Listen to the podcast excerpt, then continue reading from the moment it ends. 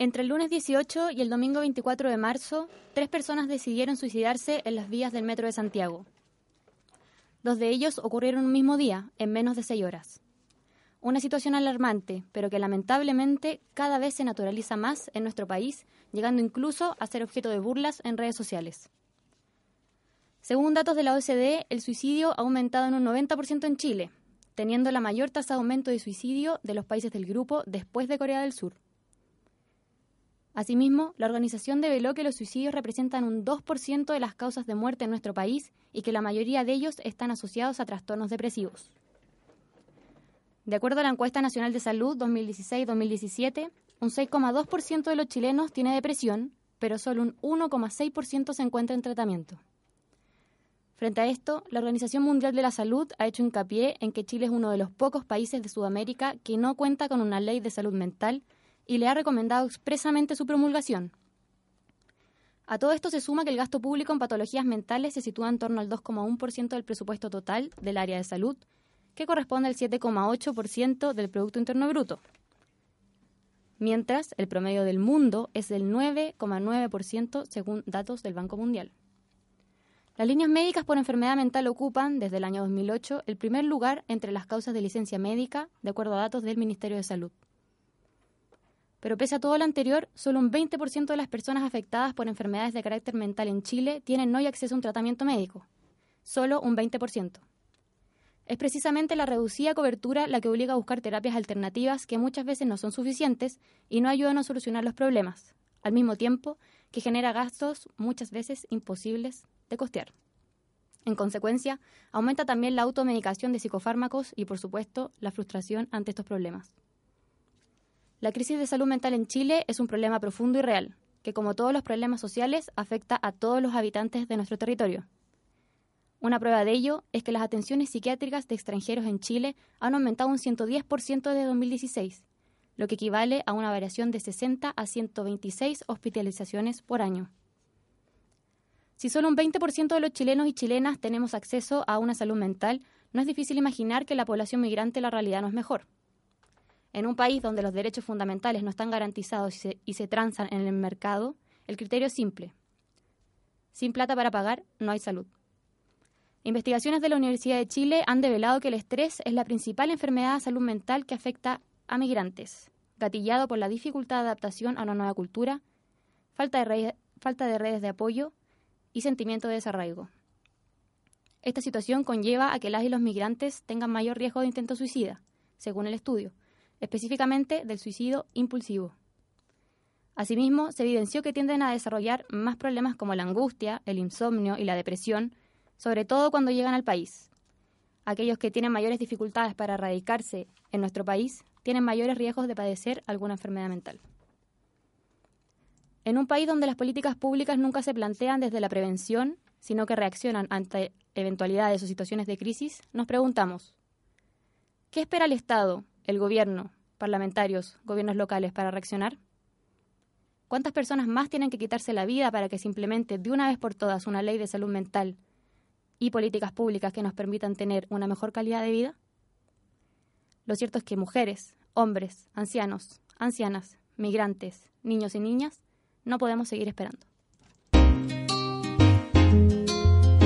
El arco iris, las mariposas, el desierto florido, los frescos de la Capilla Sixtina, las telas de los pueblos autóctonos, el quetzal de Guatemala, el lapislázuli de Chile, el cerro de los siete colores de Argentina, la rana roja del Cauca colombiano, el pavo real, los carnavales de Barranquilla o Río de Janeiro, el show de Tropicana en La Habana, el escenario de un programa de radio. Las cosas hermosas de la vida siempre están a todo color. A partir de este instante le ponemos color a la radio. Aquí comienza Chile a todo color. Una producción de Revista Sur y Chile Ajeno Producciones. Bienvenidos, bienvenidas a una jornada más de Chile a todo color. Acá desde los estudios de radio Juan Gómez Millas, JGM en vivo y en directo, un lunes más. Como ya escucharon en los micrófonos en la editorial, Bárbara Barrera. Bárbara, ¿cómo estás? Buenas tardes y bienvenida nuevamente ya a Chile a todo color.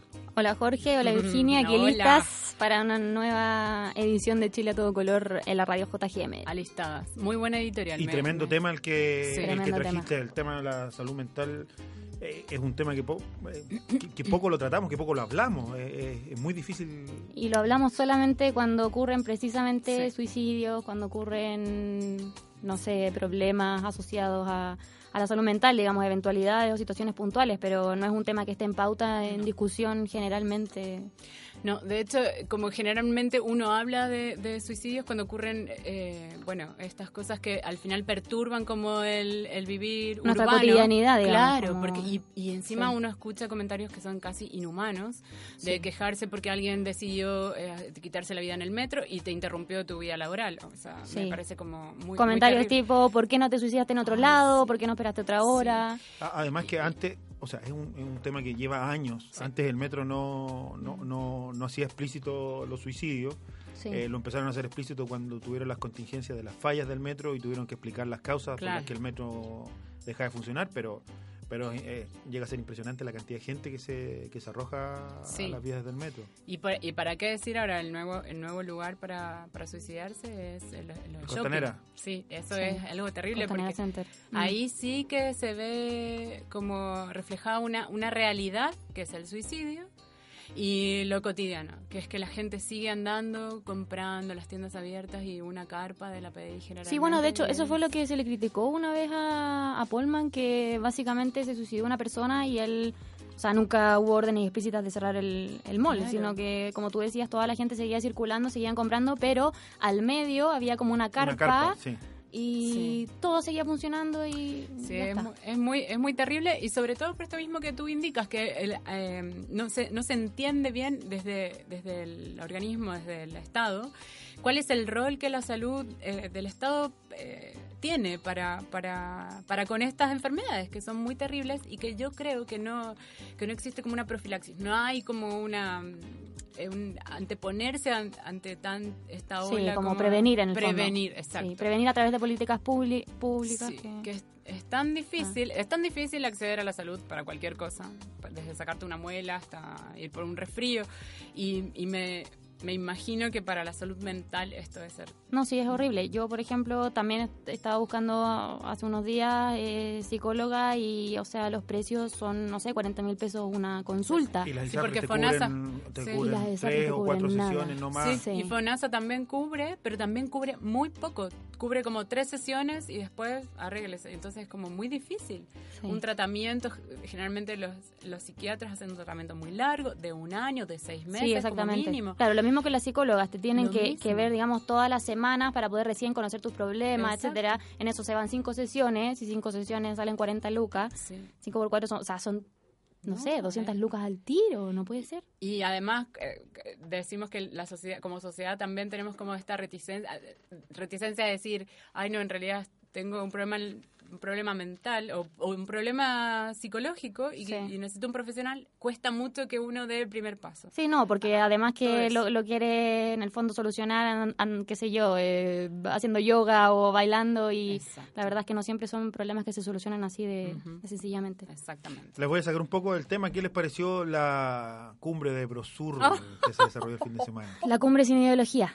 Sí, ay, ¿Qué qué, tal? divino. Sin ideología, y ahí los tres, Macri, Piñera y Bolsonaro. No, Y no, un Duque. No, y- bueno, sí, para qué decir la, la colita de atrás. No. Pero era como, no, terrible, No, sí. terrible. Y eso acompañado, bueno, de la visita a Bolsonaro y de las respectivas funas que, sí, porque, que bueno, hubo en Paseo Bulnes. La represión también, por supuesto. ay, esa parte no la vi. Sí, habían videos circulando ahí. Mis compañeras fueron a- e- ese día Sí, el a, domingo. a funar a Bolsonaro el, el viernes. Ah, el del viernes. en ah, sí, el del viernes sí sabía Sí, sí. que que porque hubo una manif- ayer hubo una, una convocatoria, pero parece que tenía que ver con Venezuela más que con más que con el Sí, la, la- en el Paseo Sí, Bulnes. el- ¿cierto? el- En la plaza. en la- no, en el Paseo Bulnes, el Viva la Paz. El vi- Eh, sí, vi- Ah, la- sí, el- sí, sí, sí. Sí, una convocatoria por la paz en Sí. Venezuela, que fue de, de- de grupos generalmente de izquierda. Habían, Ujú. pero sí, el del viernes sí vi y vi la represión también. Había olvidado. Sí, bueno. Bueno, vamos a partir con, con música, música bueno, casi atingente al tema que conversamos. Ahí más tarde Virginia les va a explicar de qué se trata. Agradecer a la gente de Radio Antonio FM, Radio 100.1 en Atacama, a la gente de Radio JGM, que son las radios que nos dan cabida en este programa. Aquí comenzamos Chile a todo color con música.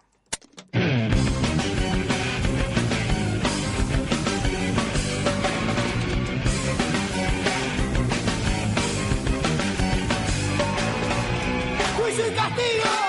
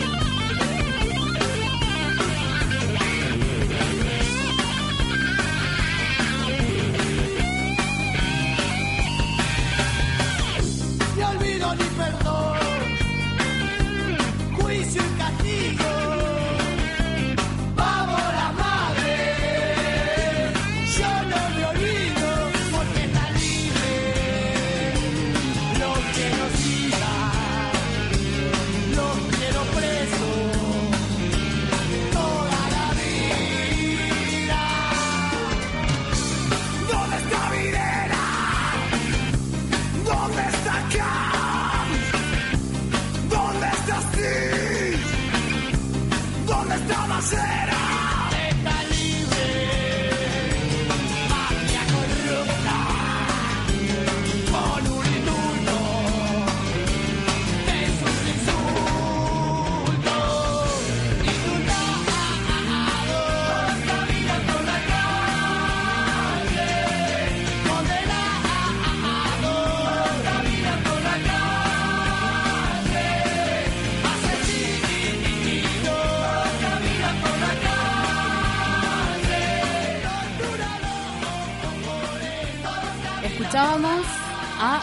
Indultados, de Capanga, banda argentina de cuarteto rock ska, formada en 1989 en la ciudad de Quilmes, provincia de Buenos Aires.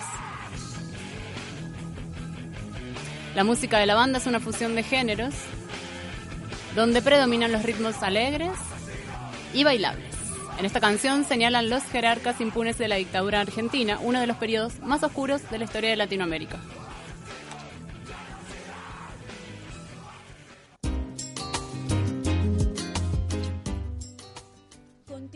Esta radio en Chile a todo color.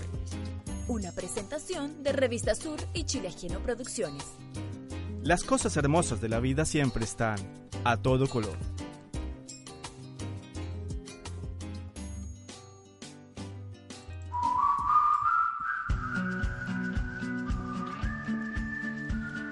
En este segun- segundo programa vamos a hablar de una iniciativa muy bacana que se llama Foco Migrante. Es una mm, iniciativa que cree en la bicicleta como ente generador de comunidades, formadora de redes y herramienta de empoderamiento, autonomía y movilidad. ¿Qué te parece? Me parece, pero excelente.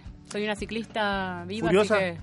Me cargan los Me- ciclistas furiosos. Yo soy ciclista, pero los ciclistas furiosos encuentro que son Pero igual que los, los automovilistas furiosos y los peatones furiosos. O sea, tienen un buen discurso, pero hay veces que, que bueno, pero ¿qué te gustan más, los ciclistas felices?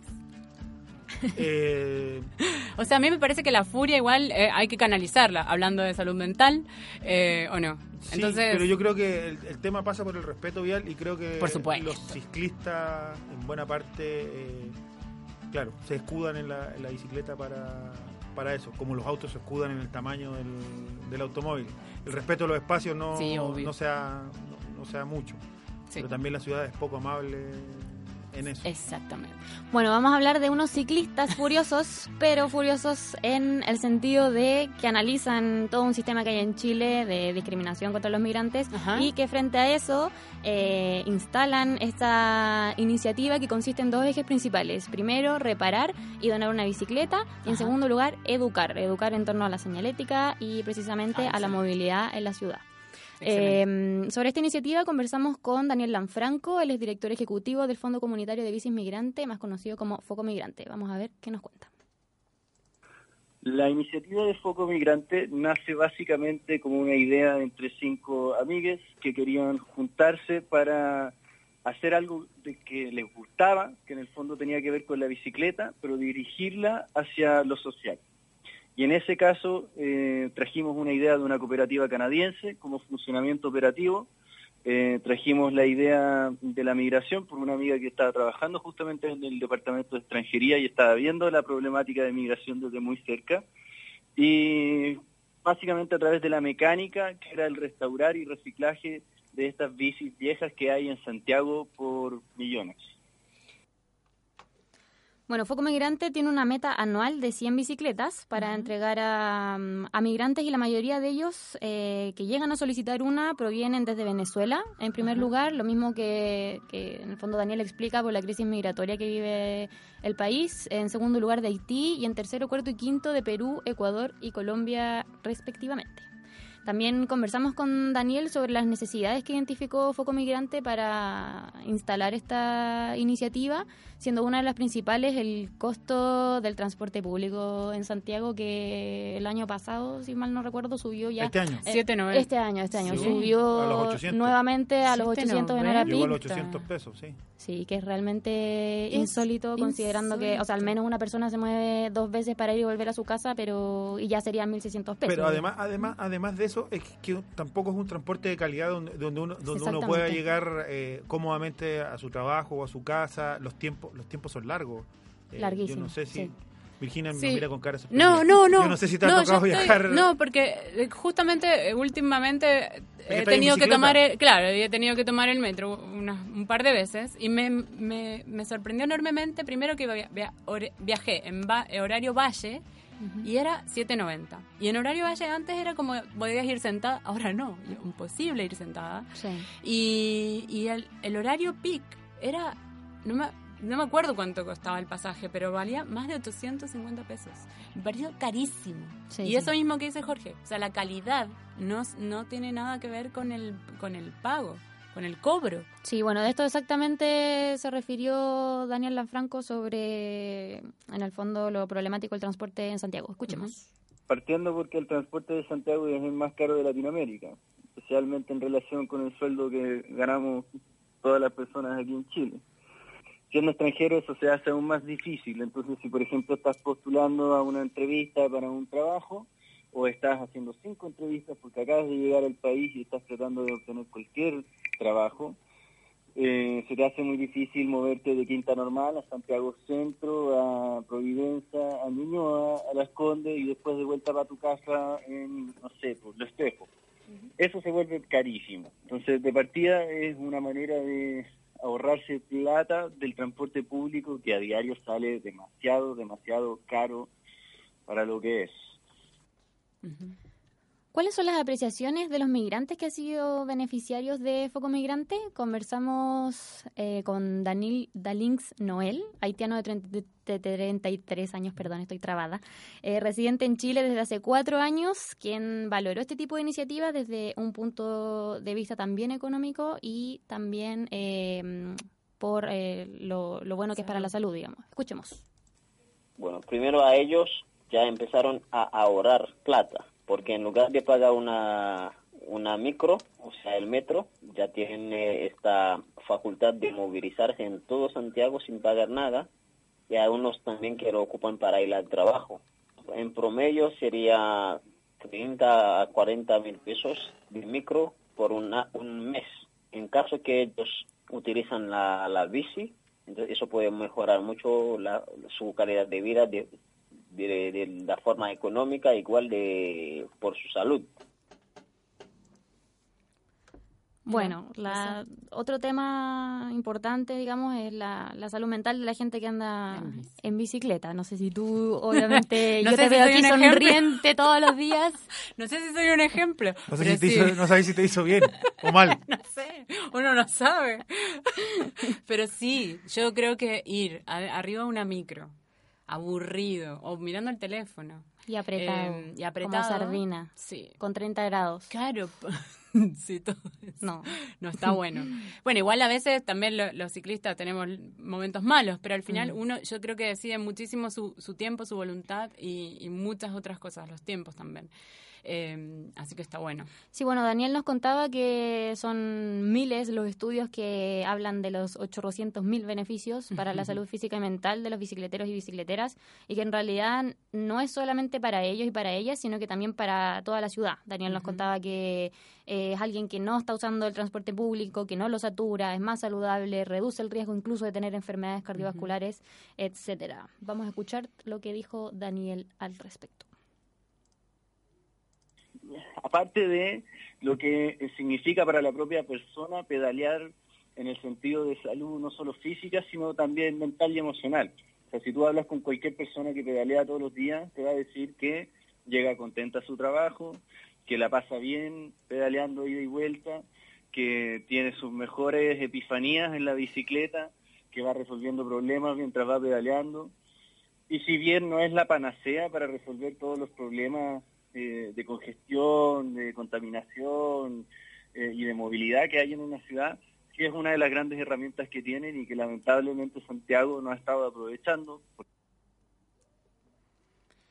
Bueno, ya esta es una iniciativa para migrantes. ¿Crees Mira tú, buena. Virginia, que, es un- que se puede considerar una iniciativa de inclusión? Está muy buena. A mí ¿De los migrantes? Sí, está, está muy buena. Ahora, le- una pregunta. Dime. ¿Es, ¿Ellos donan la bicicleta? O sea, el, el- ¿la persona se, hace pro- se apropia de la bici o se presta? ¿Cómo es? No, no, no, entendí no, bien no, ellos les regalan las bicicletas a los regalan. migrantes. Ah. Primero existe todo un proceso Claro. de eh, la gente que dona. Claro. Entonces la gente busca foco migrante, le dona su bicicleta, algunas están en diferentes estados, ahí entra el trabajo de la, los mismos chiquillos chiquillas que están en foco migrante para restaurarla, repararla y de ahí Claro. eh, en el fondo llegan los migrantes a solicitar la bicicleta y ellos también priorizan. Entonces Daniel contaba que por ejemplo si llega una mujer que tiene, eh, no sé, dos hijos y además, eh, no sé, una este, que está cuidando una, a su abuela, por ejemplo, eh, prioriza a esa mujer antes que a la persona que quiere eh, andar en bicicleta para mejorar su estado físico, por Claro. ejemplo. Porque también, claro, tienen eh, una capacidad, digamos, tampoco... Claro, si tienen 100 bicicletas anuales, no pueden estar dándose Sí. el lujo de dársela a cualquiera, hacen una previa Sí, exactamente. selección. Oye, una pregunta, ¿cómo, cómo compiten o, o cómo analizan ustedes la competencia con, con estas aplicaciones de, de bicicleta o ahora está lleno, se llenó de monopatines? Sí. eh, Y anda muy rápido. Ojo. ¿Te pasaron al lado de la bicicleta? No, me pasan, me pasan. Uno se cree inferior.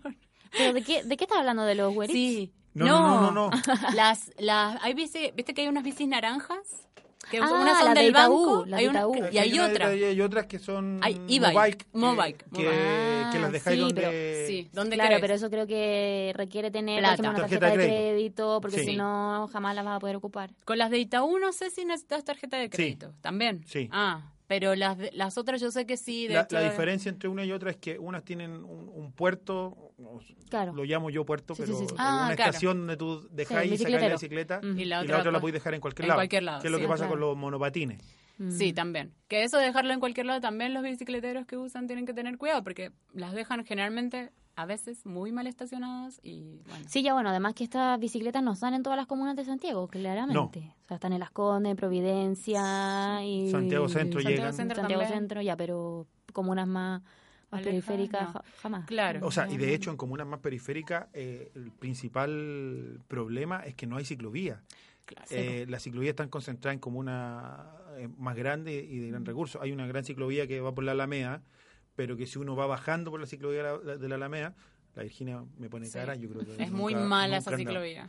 No, es pésima. Pésima. De hecho, cuando tenían el Mapocho pedaleable activado, era impresionante la diferencia. Sí, de tiempo. No, no, no. Ah. La diferencia de calidad del, del pavimento donde Ah. pedaleabas Mm. cuando pasabas de una comuna a otra, porque mientras ahí en Santiago era Hoyos, hoyos, era hoyos. puros hoyos, Mm. tenías que tener o buenos riñones o buena suspensión en tu bicicleta y pasabas a Providencia y era y era otra calidad, o sea, Sí, ahí ni, se- ni se te movía, entonces eh, podemos ver discriminación incluso en, en cosas tan básicas como, como proyectos Sí. como ese. La, la Florida yo sé que también tiene una, una ciclovía ahora, porque yo un tiempo vivía en la Florida y no había ciclovía y había que venir así, eh, si tenés que venir al centro o a Providencia, tenés que venir como por dentro y era mucho tiempo.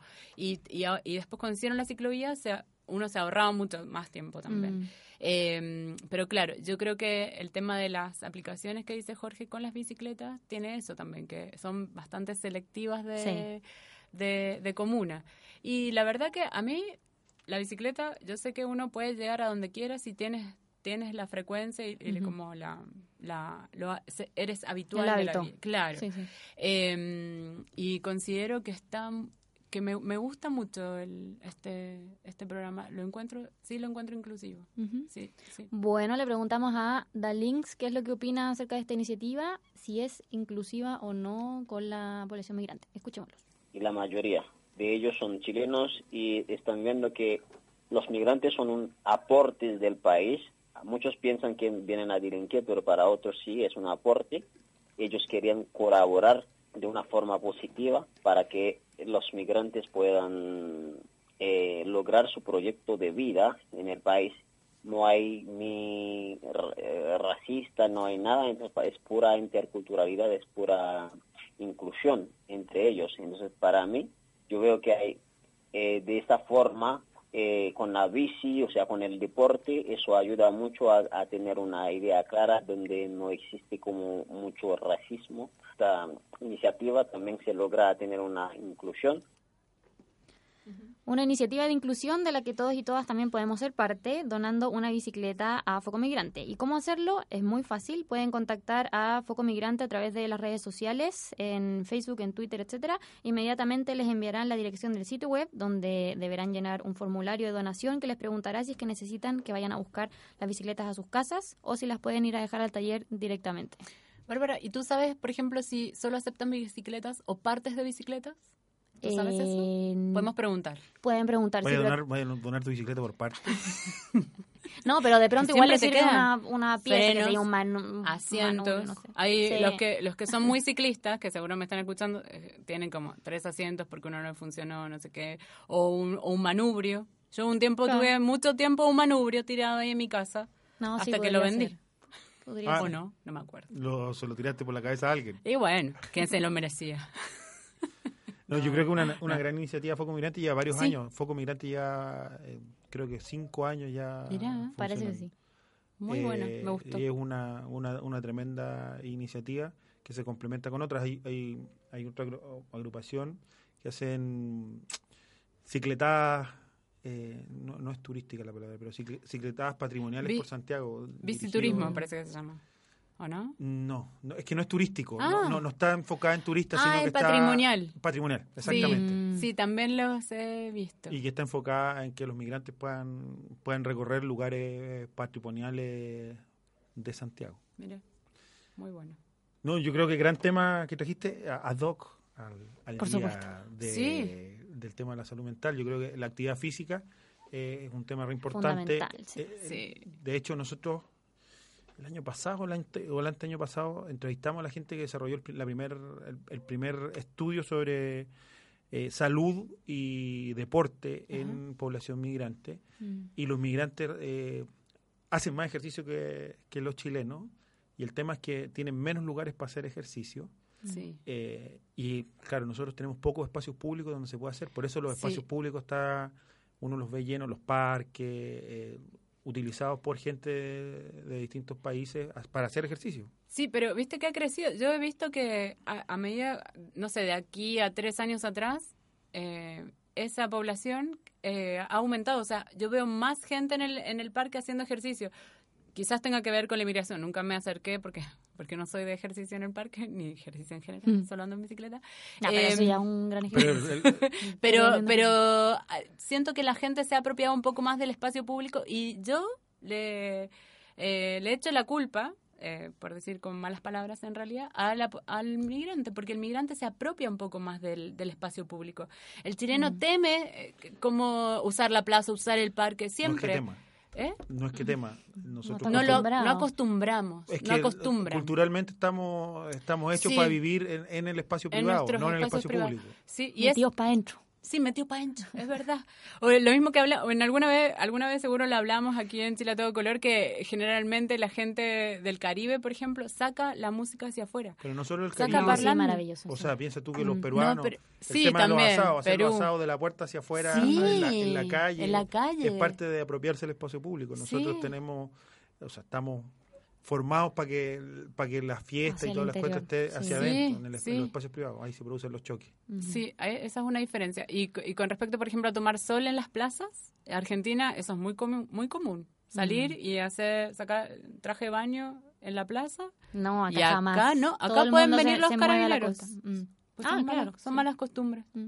Sí. Chile, Así país que- recatado. Sí, Sí. Conservador. y reprimido. También. Sí, bueno, de a poquito. Vamos, vamos a hacer un alto, vamos a hacer una pausa acá en Chile a todo color y regresamos porque vamos a seguir hablando sobre salud mental. Vamos a tener invitada en el estudio, vamos a conversar con la psicóloga Rosemary Rangel. Ella es venezolana, relatora voluntaria del taller de duelo migratorio de la Asociación Inmigrante Feliz. Así que hacemos la pausa y regresamos acá en Chile a todo color. Ay, estoy demasiado cansada. La universidad me tiene chata. Oye, pero tranqui, cambia la onda. Escucha la JGM. Radio JGM, estamos en onda.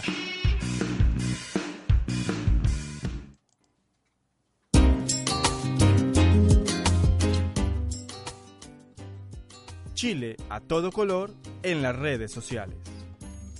Escúchanos en tu computador, en tu tablet, en tu iPad, en tu smartphone.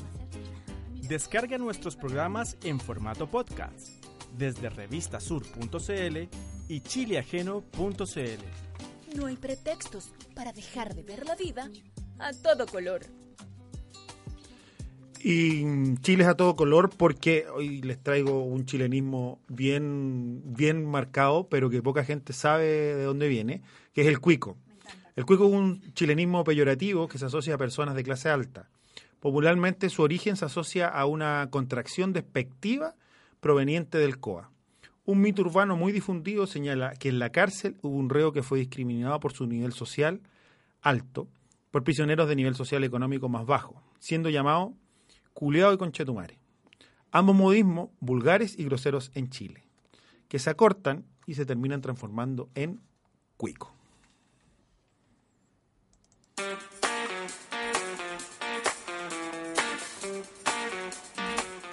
Y después de la explicación del cuico, que Me encantó.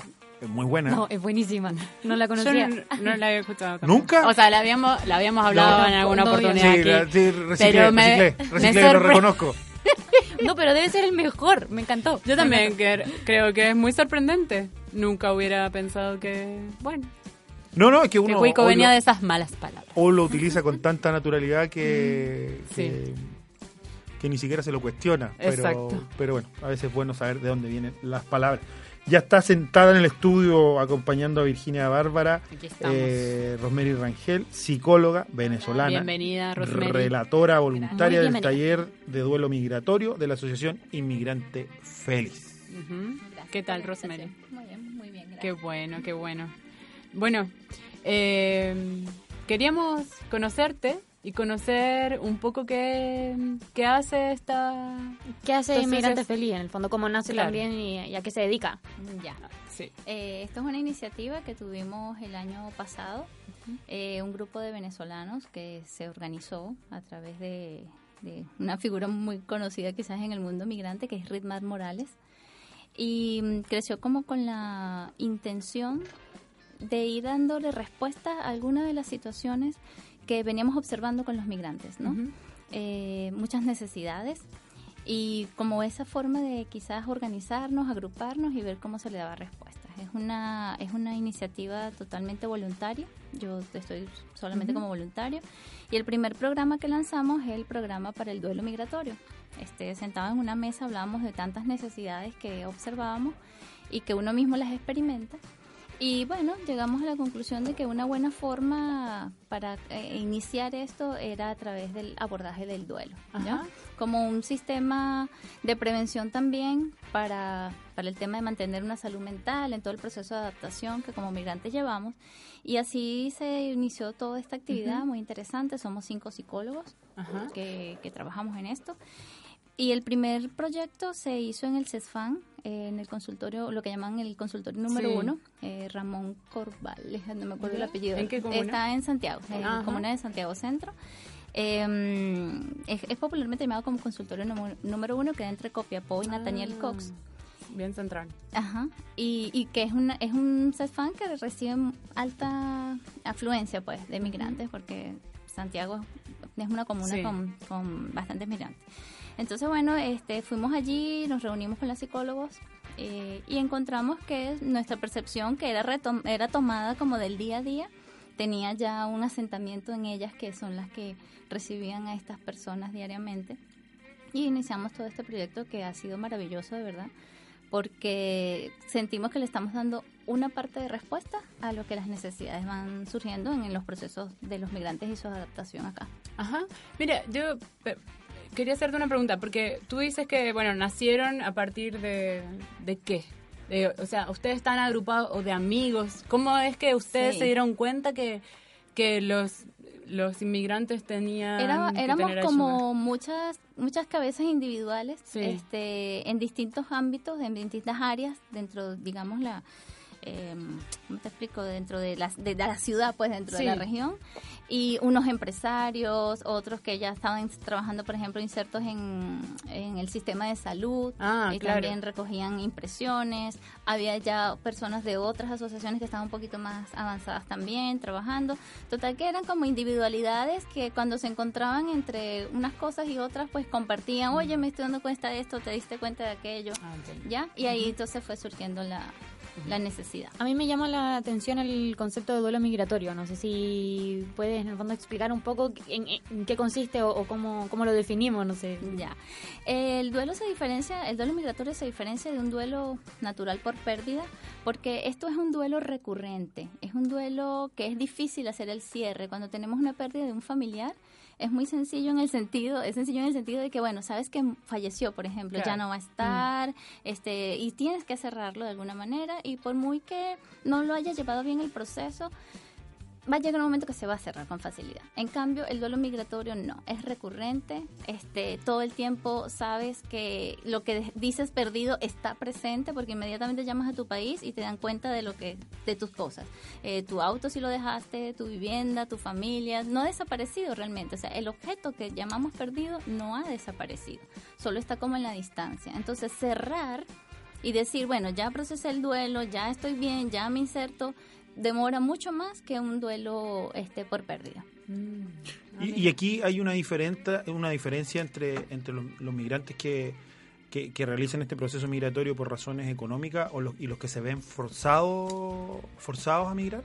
Si a duelo se refiere como concepto, como constructo psicológico, es exactamente Lo igual. mismo. No, lo, lo que tiene, y, y cada vez que lo trabajamos, eh, hablamos de muchos elementos o factores que influyen. Porque no es lo mismo que venga solo A que traigas a tu familia. O sea, todos estos son factores que Sí. potencian el duelo y que hacen más difícil que puedas cerrarlo. Pero, por ejemplo, si es por el tema de refugio, eh, no, igual el, el tema es la pérdida de lo que tú cre- habías logrado en un principio, lo que es tuyo, y que no ha desaparecido, está allá y tú acá. y, y eso eh, genera como una suerte de ambigüedad emocional. Y, y ese duelo recurrente que tú llamas, ¿tiene en algún momento un cierre? ¿Hay, un, hay alguna manera de...? Sí, de hay una manera de cerrar en la medida que vas llevando tu proceso de adaptación acá eh, de una manera más integrada. Hemos visto, y bueno, primero las investigaciones lo dicen y uno lo va constatando en la realidad, que en la medida que te sientas como más marginado, entendido, que te vas aislando más, es el que más le cuesta hacer el cierre de un duelo, ¿ya? Entonces, aquí lo que favorece es que te aceptes, aceptes la cultura donde estás y, o te integres a la cultura donde estás. Estos dos factores son fundamentales y colaboran de una manera importante para que puedas cerrar. ¿Y cómo se, se tensiona eso? O sea, porque una cosa es que, que el mismo migrante eh, acepte en el fondo estas eh, diferencias culturales, qué sé yo, pero cuando tienes eh, un sistema eh, estatal, digamos, que te pone trabas y te pone trabas y te pone trabas, eh, frustrante, me imagino. O sea, Es, como... es, es complejo porque obviamente donde quiera que vas vas a encontrar este obstáculos, donde quiera que estés. Y una de las cosas que nosotros promovemos durante los, eh, los talleres es, primero, un factor importante es la buena información, ¿ya? Y por eso creo que estos talleres han sido tan buenos porque nos- nos- les damos como unos tips a la gente, decir, esto es lo que debes seguir para mantenerte, digamos, emocionalmente bien o llevando el duelo de la mejor manera. Y es uno recurrir a la información más válida y más eh, cercana a la realidad. Dos, cerrando la brecha entre tu sistema de creencias, porque a veces venimos con unas expectativas muy altas y la realidad nos dice otra cosa. Pero esto es más un factor psicológico, porque es que en cualquier lugar donde vayas, en cualquier lugar del mundo, hay reglas, hay normas, hay cosas que hay que cumplir. Entonces, un poco la, la intención es cerrar esa brecha. Es decir, mira, ¿cuál era tu expectativa? ¿Que tu visa fuese aprobada en tres meses? Eso no existe, eso no es posible, porque hay una demanda, porque hay un sistema, porque, ¿sabes? Hay unas, unas cosas a, a seguir. Esto lo digo como ejemplo, puede ser cualquier cosa. Porque incluso para nosotros, y hablo, por ejemplo, en el caso venezolano, entender el sistema de salud es complejo, tiene unas complejidades, ¿ya? Entonces, mira, hay un CESFAN, hay un SAPO, además que todos son siglas, entonces, Mm. ¿sabes? Pasar por todo este Sí. proceso, este, si la persona no tiene como el factor de apertura, y de hecho trabajamos mucho la resiliencia, porque el que pueda llevarlo de la mejor manera es aquel, aquel que tiene como factores ya personales que le potencian su, su proceso de adaptación. Y eh, busca redes. Las redes es fundamental, ¿ya? Para lidiar con esto, porque, como te digo, las realidades siempre van a ser como como duras, o sea, nadie está diciendo que es un cuento de hadas, pero en la medida que tengas redes, estés bien informado, eh, vayas al sitio correcto, este, vas a ir fluyendo de mejor, de la mejor forma. Uno, uno de los problemas que más afecta a la población migrante es el tema de, de- de las redes. Por ejemplo, cuando, cuando hemos conversado acá con, con profesionales, el tema de la violencia de género, por ejemplo, a mujeres migrantes, eh, uno de los factores que más afecta es la carencia de redes, de redes familiares, de, de- de amistades. ¿Cómo trabajan esta formación de redes con personas que, que, que no conocen a nadie en el país? que? Sí. Obviamente hay una limitación y es el alcance. O sea, por ejemplo, nosotros desde la asociación tenemos un alcance y es aquel que va y conoce el CEFAN y de alguna manera o un amigo le llamó, le invitó y ahí va, va como nutriéndose. Hay gente que sigue estando como como que yo digo al margen en el sentido de que no sabe ni siquiera que esto existe, que jamás he escuchado esta Claro. emisora, por ejemplo, que nunca sabe dónde es un CEFAN y ellos siguen siendo vulnerables. Yo creo que la intención de esto es que todos sigamos sumando en extender la información, en hacerle llegar. Si hoy en día tenemos la, la forma fabulosa de que son las redes sociales, Ujú. estas cosas, eh, pues publicar por allí y mantener a la gente informada de a dónde puede acudir. Nosotros tratamos en la medida de lo posible eh, saber quiénes son esas instituciones y entretejer esas, esos vínculos para que si alguien llega buscando ayuda, pues uno, eh, ¿cómo le dicen acá? Derive. Claro. Derive este, para que vaya al, mejor, al mejor lugar. Pero efectivamente habrá una minoría, o lamentablemente no tengo estadísticas, que quede como que sin saber a, a- a dónde recurrir, porque bueno, porque no está, digamos, en el Claro. En el centro de la información. De, de hecho, eso mismo te quería preguntar, porque el ¿qué, qué contacto tienen ustedes co- como fundación con organismos del Estado, como para hacer un- una especie de como Un de diálogo, nexo? quizá. Ah, claro, un diálogo, Mm, algo un que, vínculo. que, que si Sí. llega alguien necesita, que sea extranjero y que necesite redes de apoyo, necesite elaboración de duelo, Sí. eh, pueda recurrir a usted. ¿Tienen alguna ligación? Nosotros, hemos, yo digo que hemos empezado como de abajo para arriba. Yo creo que eso es positivo, ¿ya? Porque es como irnos metiendo en esto, o sea, un CESFAN, este, una comuna, eh, mm, así, o sea, una municipalidad, perdón. Y allí vamos como diciendo, mira, estamos haciendo esto. Nos ha llamado muchísimo, eh, muchísimo la atención eh, que están, están, o sea, la gente está ganada a esto. O sea, hay apertura, te dicen, eso me interesa, sí, tengo tantos migrantes en mi comuna, ¿qué podemos hacer? ¿Cómo trabajamos de manera integrada? O sea, quienes tienen la posibilidad del poder están abiertos y nosotros vamos como eh, de abajo en el sentido de que ya, ya la red ha crecido tanto, tenemos voluntarios en todas partes que incluso nosotros mismos somos como detectores, ¿no? Ay, tengo Claro. este caso acá, lo refiero para allá, llamo acá, hago los contactos y vamos derivando y vamos tejiendo un poco la red, ¿no? Romeri, yo quiero volver un poquito atrás. ¿ah? Tú nos mencionaste el tema de la integración. Eh, ¿cómo, cómo trabajar la integración? Generalmente la población migrante, de acuerdo a estudios que se han hecho en, en muchos países, eh, cuando se integra se asimila y trata, trata, de, trata de ocultar la... eh, trata de mimetizarse con la cultura que, que la acoge, dejando un poco, un poco de lado eh, su propia cultura, eh, su, su propia car- carga cultural. ¿Cómo, cómo, cómo trabajan eso? El ejemplo que más, más claro tengo a la mano es el de la diáspora palestina, eh, que en algún Mm. minuto Edward Said trabajó el tema particular de la diáspora y él señalaba que la diáspora económica eh, se asimilaba de forma más fácil, pero que eran las, las generaciones que, que- que venían después las que salían al, al- al rescate y a escarbar este de, de dónde venía. ¿Cómo se trabaja esa, Sí. e- e- esa integración? Sí, efectivamente estamos trabajando dos, dos niveles. Uno en lo que es la integración, donde tú sigues conservando tu cultura, sigues, sigues dándole valor a lo que traes, pero también le das valor a lo que a, a tu lugar de, de recibimiento y acogida. Y estamos en el tema de la asimilación, que es cuando ya yo no valoro mucho mi cultura y me, me hago parte de ella. Ha sido, ha sido como trabajo de hormiguita, ya es un trabajo progresivo, es un trabajo constante. Nosotros arrancamos con, con los talleres de duelo y encontramos que la gente decía, quiero más, quiero más. Entonces apareció una actividad los días sábados eh, llevada por una chica eh, chilena y entonces hacía actividades de integración eh, donde, bueno, hablaba de algunas cosas de acá y nosotros hablamos unas cosas de allá, se hacían actividades recreativas, eh, pintura y esas cosas al aire libre. Y sí, efectivamente falta mucho por hacer. ¿ok? Eh, falta mucho por hacer para ir logrando esa integración, pero en cada encuentro, porque incluso cuando trabajamos ya no es mi programa, no es el programa en el cual participo, que es el tema de la preparación de los médicos y la gente que tiene que hacer reválida, sobre todo la gente que tiene que hacer reválida, pues ahí, aunque no es el tema que los convoca, vamos nosotros los psicólogos a echar el mismo cuento, ¿ya? A darle valor, a, a promover el valor y la importancia de conoce el lugar donde estás, conoce su cultura, conoce sus modismos.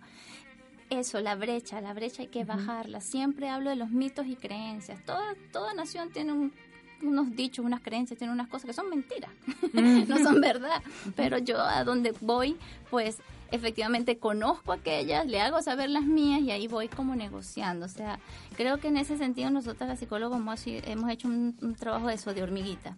Obviamente desde quien va y asiste, pero y me imagino que vendrán más, mejores cosas para este año o cosas más puntuales, pero en cada sitio que vamos es recordarles, señores, conozcamos lo que hay y de alguna manera compartamos lo que sabemos en este tema cultural. Rosemary, em, me quiero también agarrar un poco lo que decía Jorge en antes de, em, la, en el fondo, la, la particularidad de las mujeres que, que viven violencia de género, que también es algo que, eh, además de darse a las mujeres migrantes, también se da a las mujeres, no sé, chilenas, eh, en general en las mujeres, Que porque son víctimas de que somos víctimas de violencia machista, porque generalmente los hombres tienden a, a aislarnos de todas nuestras redes de apoyo. Digamos, no, no es algo que se dé como, o sea, sí, particularmente en mujeres migrantes, pero también en mujeres en general. Eh, pero a, a partir de, de, esa, de ese punto con las mujeres, ¿han podido notar alguna diferencia en, en cómo afecta quizás más a mujeres que a hombres o viceversa eh, el hecho de, de querer integrarse en la sociedad edad y las diferencias quizás en el duelo migratorio que viven hombres y mujeres? En términos de género, no he notado ninguna diferencia en lo particular desde mi experiencia. Eh, es más, me llama mucho la atención. O sea, te puedo hablar más bien de diferencias eh, de edades, ¿ok? Ujú. de etapas de, de vida. Eh, por ejemplo, la tercera edad eh, nos, nos visita muchísimo. Hay gente que repite el taller cinco veces. O sea, va, ya lo vi una vez, pero va otra vez y va otra vez de la tercera edad ya. En términos de género, no he visto ninguna diferencia en, en temas de este del duelo ni de la adaptación. Creo que lo viven y lo experimentan de la misma manera. Todo es por más por expectativa que por realmente porque el género está influyendo acá. ¿ya? Y, y en términos de nacionalidad, de nacionalidad vemos, no sé si porque quizás el peruano ya tenga más historia, por ejemplo, que el venezolano acá, este más familia acá, ya sabes, como hay como una construcción a lo largo del tiempo y el venezolano es nuevo, es una cosa novedosa, pero vemos el peruano mucho más más relajado, más fluido con esto del duelo, lo lleva mucho mucho mejor. El venezolano lo está llevando quizás también, bueno, por la carga emocional que trae, eh, lo está llevando un poco de una manera un poco más difícil. Y los chicos que están solos, o sea, hombres o mujeres, pero que están solos, o sea, estoy aquí, solamente conozco unos amigos, no conozco más nadie, son las que se la están llevando mucho más difícil. En la editorial conversábamos del estudio de la Universidad de Chile que identifica el estrés como el principal problema de salud mental que, que tienen los y las migrantes. ¿Ustedes también han podido constatar eso? ¿Es el estrés efectivamente el De hecho, problema? nuestro nuestro taller se llama Técnicas de afrontamiento del estrés y duelo migratorio. Este, tenemos todo un módulo que habla de, de estrés porque efectivamente este, los factores externos hacen que y potencian un conjunto de, cosas que ya nos alejan de la salud mental, de la de la así eso de la salud mental. Pero qué, qué es lo que sucede?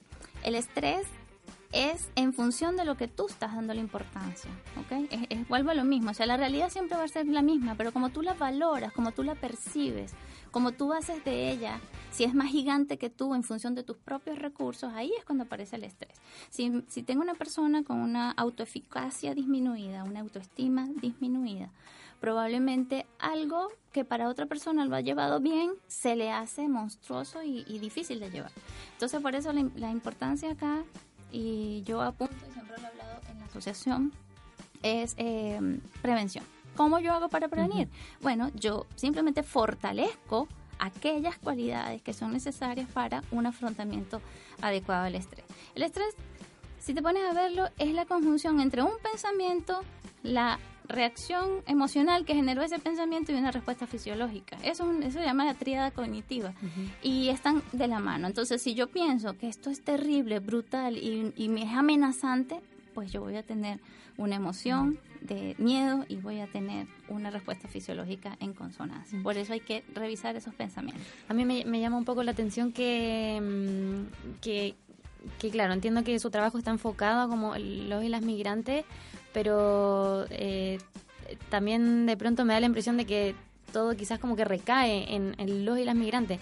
¿Tienen quizás alguna posición crítica en relación a las políticas de Estado o la ley de migración que se está una sociedad, que no- tramitando? una sociedad que es mal acogiendo. Claro, una sociedad que es mal acogida, claro. Eh, ya, mm, si te refieres como a... mm, Como que si toda la atención está ahí y algo así, es que no te entendí muy Claro, claro. O sea, como que me da la impresión que entiendo que, que su trabajo está focalizado en el fondo en que los migrantes, ellos como personas, como sujetos, digamos, eh, puedan eh, eh, in- integrarse a la sociedad, claro, ajá. sobrellevar todo el tema del duelo migratorio, etcétera. Pero también tienen ustedes alguna posición crítica respecto a las políticas eh, públicas, a eh, no sé, la, a una sociedad eh, discriminatoria, racista o una, o, no sé, de a- salud hasta también, ley de de, de salud. migración que ha sido bien cuestionada.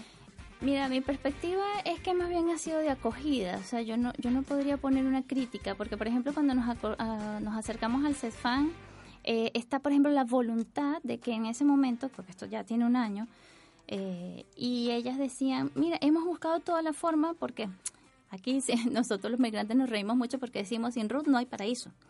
Entonces, eh, eh, nos llamaba mucho la atención también que a pesar de que no tenías RUT, se buscaba la forma de decir, bueno, está bien, con pasaporte, trae una carta de eh, que diga que tú estás en esa comuna, usted vive, es una carta de residencia, y ya con eso te podemos dar la inscripción y la atención. O sea, creo que eso me habla de una flexibilidad y de una voluntad para hacer las cosas un poco más amigables, ¿ya? Eh, y siento que también en otras áreas ha sido así, por ejemplo, el tema de la... De la de la los cupos para los colegios. Eso siempre ha sido un tema para el migrante. Sin embargo, tú vas a un sector, eh, ¿cómo se llama acá? Cordillera. eh, en Venezuela llaman zona educativa, que es donde uno va como y, y- y agrupa todos los colegios de una de una comuna. A la dirección de, Ah, al, al dirección DAEM, de a la dirección de educación. Ya, exacto. Uno va a la dirección de educación y entonces se dicen, bueno, dígame dónde es, Sí, dónde siempre. vive y busca. O sea, creo que hay ahí una cierta... Pero tú crees que el sistema de salud pública, eh, poniendo el ejemplo de la salud mental en Chile, es eh, está bueno, funciona, o sea, no ves no, no ves precariedad y falta de Sí, sí, probablemente habrá Falta cosas de que compromiso. mejorar. Yo no sé si falta de compromiso, yo, pero yo sí supongo que habrá cosas que mejorar, por ejemplo, en una atención más rápida, ¿no? Porque vas, entonces haces todo el triaje y la asignación de la hora es, es bastante lejana a tu momento de necesidad. Eso lo puedo entender como mejorable, pero yo no me yo no me atrevería a hacer juicios, porque si si- o sea, yo no sé, esa es, como mi perspectiva, pero si yo vendo algo, soy coherente con ese algo. Entonces, yo no yo no no soy de las que genera juicio sobre las cosas. Y le digo a la gente que no haga juicio, porque no me digas que hagas juicio, te la vas a pasar peor. Ah, pero entonces, tú, pero tú crees que, porque yo siento que el, el sistema de salud pública eh, en Chile es bastante Horrible. dejado a la, a la Horrible. sí, es muy malo, o sea, de hecho, eh, la atención eh, psiquiátrica, por ejemplo, yo conozco gente que trabaja en, en hospitales psiquiátricos y dice que, por ejemplo, los, fali- los facilitadores eh, culturales, Intercultural. interculturales, eh, esca- son escasos, porque bueno, acá hablamos, por ejemplo, de una población venezolana o colombiana que más que hablan eh, el, el mismo idioma, pero eh, hablemos de los haitianos, que en general son, yo creo que los que más están sufriendo el duelo sobre todo. Eh, entonces no hay facilitadores. yo conozco a alguien que dice que hay un facilitador para, para una población eh, impresionante que lo tiene, entonces ella tiene acceso a él una vez a cada 15 días. O sea, ¿cómo hace para organizar a 30 pacientes o 20, en ese caso me contaba que tenía, con un facilitador? Que y no podía comunicarse, o sea, no Ya. puede comunicarse con una persona que está teniendo un problema en este momento. Entonces, hay mucho, yo, yo entiendo tu positivismo, me encanta, todo bien, pero hay mucha falencia, o sea, eh, el sistema público de salud, la verdad que para mí Mm, ya, ya, cuesta. ya. Sí, me imagino que como en muchos países de América Sí. Latina, ¿no? Este, quizás también uno viene de un país donde te voy a hacer Sí. como mi percepción es muy crítico, estamos Sí. muy muy críticos. Sí. Entonces, quizás uno llega acá y vas y te dicen, "Sí, tienes hora, no importa." No me, "Ay, fantástico." ok, fantástico, ¿sí? Ah. Eh, siento que por un lado uno- yo en lo particular soy bastante agradecida con eso, ¿no? Eh, que Uno tiende a comparar inevitablemente, tiendes a comparar ya. Sí, me imagino, como te decía, que habrá cosas que mejorar. El tema de yo lo que básicamente veo ahora, porque eh, desde mi espacio también, ¿no? Obviamente yo no permanezco nueve horas diarias en el CEFAN, ni mucho menos. Hacemos una labor eh, bien interesante, pero quizás alguien con más tiempo de dedicación pudiera decir otras cosas. Pero desde mi tiempo, desde mi perspectiva limitada, podría decirte que solo el tema de como de la atención de las horas o la o la recurrencia en la en la en esa hora que te asignan de verdad te pueden ver semanal no te pueden ver semanal o sea creo que eso es desde el punto de vista de, de atención de salud pública. Pero yo creo, bueno, yo sé que estamos muy justados en el tiempo, pero en cuestiones de, del- de la mente, o sea, psiquiátricas, yo, yo siento que las horas son, pero son impresionantes. O sea, de hecho, yo creo que son debido de muerte, porque hay mucha población migrante que, que piensa, que tiene el suicidio como una, como, como ahí, lo tiene ahí, O sea, muy hecho, latente. el año pasado la tasa de suicidio de ciudadanos eh, perdón, venezolanos eh, subió co- considerablemente. El tema eh, eh, está en, en- en boga. Sí. Pero, Sí. pero no es solo del no, no es solo del sistema. No sé, no sé si ustedes vieron o, fueron testigos de ese aumento. Eh, fuimos de alguna manera Mm. testigos porque el caso te llega, te buscan, dar atención a la familia, este, busca cómo, cómo eh, dar contención. A mí me encantaría hacer investigación con esto, si soy sincera, para ver realmente los factores y los elementos y qué está asociado a qué. O sea, yo soy en ese sentido bien rigurosa y me gustaría de verdad emprender investigación en esto y empezar a correlacionar factores, a ver dónde está... Eh, ¿Dónde está esto? Pues para dónde agarrarlo y hacer las propuestas, porque creo que ya habiendo ganado unos espacios donde ya te escuchan y tú dices, mira, estamos haciendo esto, oye, quiero saber de eso, pues sería bien positivo que pudiéramos luego llevar propuestas. El tema da para mucho más, pero, sí. Muchísimo, sí. pero las tengo que cortar. Perdón. Sí. Ah, Me sí. están- además me están molestando por por redes sociales. ¿Por qué? Ya que no, no aparezco. La Ay, gente que no se está viendo. Es una, Como un entidad, fantasma. una entidad. sí. Una La gente que está viendo la transmisión. Eh, Rosemary, agradecerte la visita. Esperamos poder tenerte en, en- en Sí. una próxima oportunidad porque porque hay mucho más de qué conversar en cuanto A este a tema. la Seguro salud que sí, mental. seguro que sí. ¿Cómo, cómo los pueden ubicar? ¿Cómo, cómo la gente que se Eh, quiera... en a- Instagram lo pueden buscar arroba Asociación Inmigrante Feliz. Eh, creo que en Facebook también, me, di- me. Mar, si me escucha me mata. Pero búsquenlo en Instagram que estoy segura que es quien sigo. eh, Inmigrante feliz. sí, Inmigrante Feliz. y, Asociación y ahí están promocionando los talleres. de- Ahí promocionamos toda la, todas las actividades. es- en ese sentido somos bien, bien trabajosos, pues. ¿Los talleres son gratuitos? Perdón. Absolutamente gratuitos. Todas nuestras ¿Y actividades. tienen un máximo de, de cupo. Eh, cuando hacemos duelo migratorio, sí, por una cuestión de que trabajamos Claro, bien Claro, cercano. con dinámicas. que- Exactamente, y máximo 20 personas. Y la, y la gente que quiera participar, ¿cómo, cómo, cómo lo hace? ¿Se acerca Ah, a través de. Instagram? ¿Y qué datos Eh, tiene que dejar? No, puede acercarse directamente. Eh, por- cuando aparece la publicación, ya están las fechas, son los dos primeros martes del, de abril, eh, ya viene la próxima jornada, de 5 a, desde las 17 a las 20 horas, en el CESFAN eh, consultorio número uno, llamado consultorio número uno, entre Copiapó y Nathaniel Cox, y solo acercarse, no tiene que registrarse ni nada.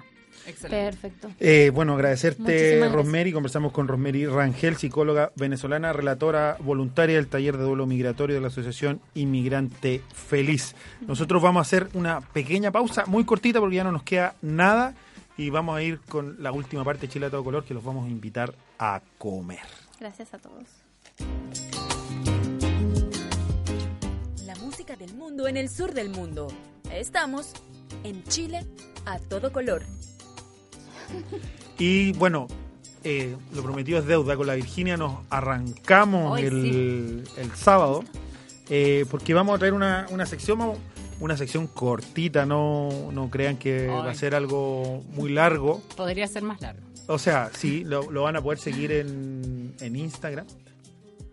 Eh, nos van a poder seguir en Instagram porque vamos a recomendarle una picá Ajá. una picada de comida cada, mm, cada lunes para que puedan disfrutar. La gente que nos escucha en provincia, cuando la producción nos dé, No, vamos a empezar a... Re- Vamos a viajar. Por favor. Sí, sí. Centralismo, ya basta. Sí. Sí, pero no tenemos, no tenemos enviados regionales no, aún. no, no No tenemos tenemos reportero en, en terreno, digamos. Pero vamos, vamos a recomendar hoy día, vamos a hablar de Sabores de Chile, Doña Inés, que está ubicado en el Galpón Víctor Manuel, esto es en el barrio Franklin, es comida chilena. La Virginia se atoró con un pescado frito, con ensalada chilena. Sí. Así que vamos a hablar con Jessica, que es la, la- la chef. Ella nos va a contar un poco de qué se trata la picada de Doña Inés, antes de cerrar aquí Chile a todo color. Las cosas hermosas de la vida siempre están a todo color.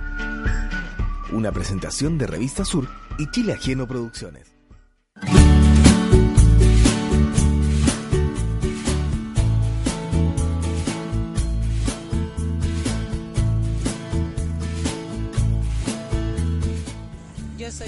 Díaz y el local es Sabor de Chile Doña Inés en honor a mi madre.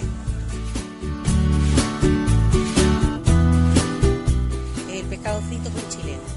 Es un pescado grande, muy grande y es crujiente, lo que cuesta mucho lograr.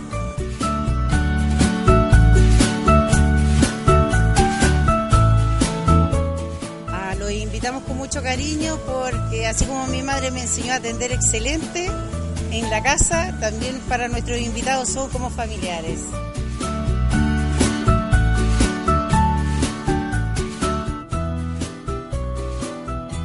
¿Qué?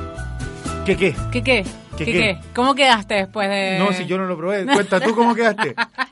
Es que no fui capaz, era demasiado pescado. ¿Qué pescado era? Era, eh, pes- me no me acuerdo, me parece que era una reineta. Sí, Reineta. Eh, pero Me era todo, toda la reineta. Entonces, Con yo- cabeza y todo. ah, co- con todo. Con ojo.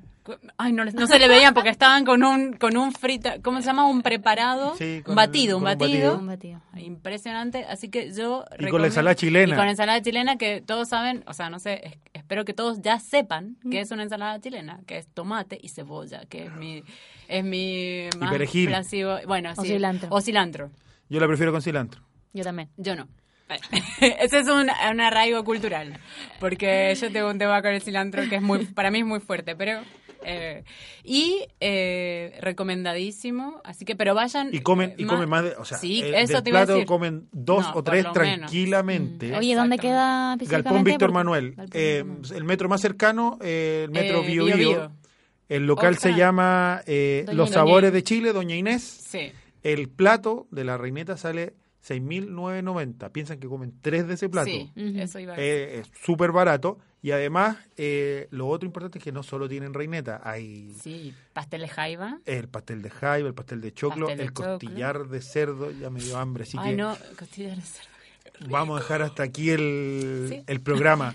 Agradecer a la, ge- a la gente de la radio JGM. Vieran, bueno, los que están viendo en, Facebook Live a Ah, Virginia cómo saliva. Me, me abanico mientras No, me, se, me cae la, se me cae la baba. Agradecerle a la gente de Radio JGM, que es la casa, casa. que nos acoge, Sí. a la gente de Radio Antonia FM y Radio 100.1 que retransmiten este programa los días sábados, uy, uno a las 11 de la mañana y el otro a las 1, no tengo aquí la pauta, pero... Ya vamos a tener más radios Sí, amigas. sí, Con se- compromiso. se, Estamos siguen, trabajando Se en siguen sumando, sí, estamos sí. en 3, 4 radios, pero nada, pues, nos escuchamos dentro de 7 Siete. días.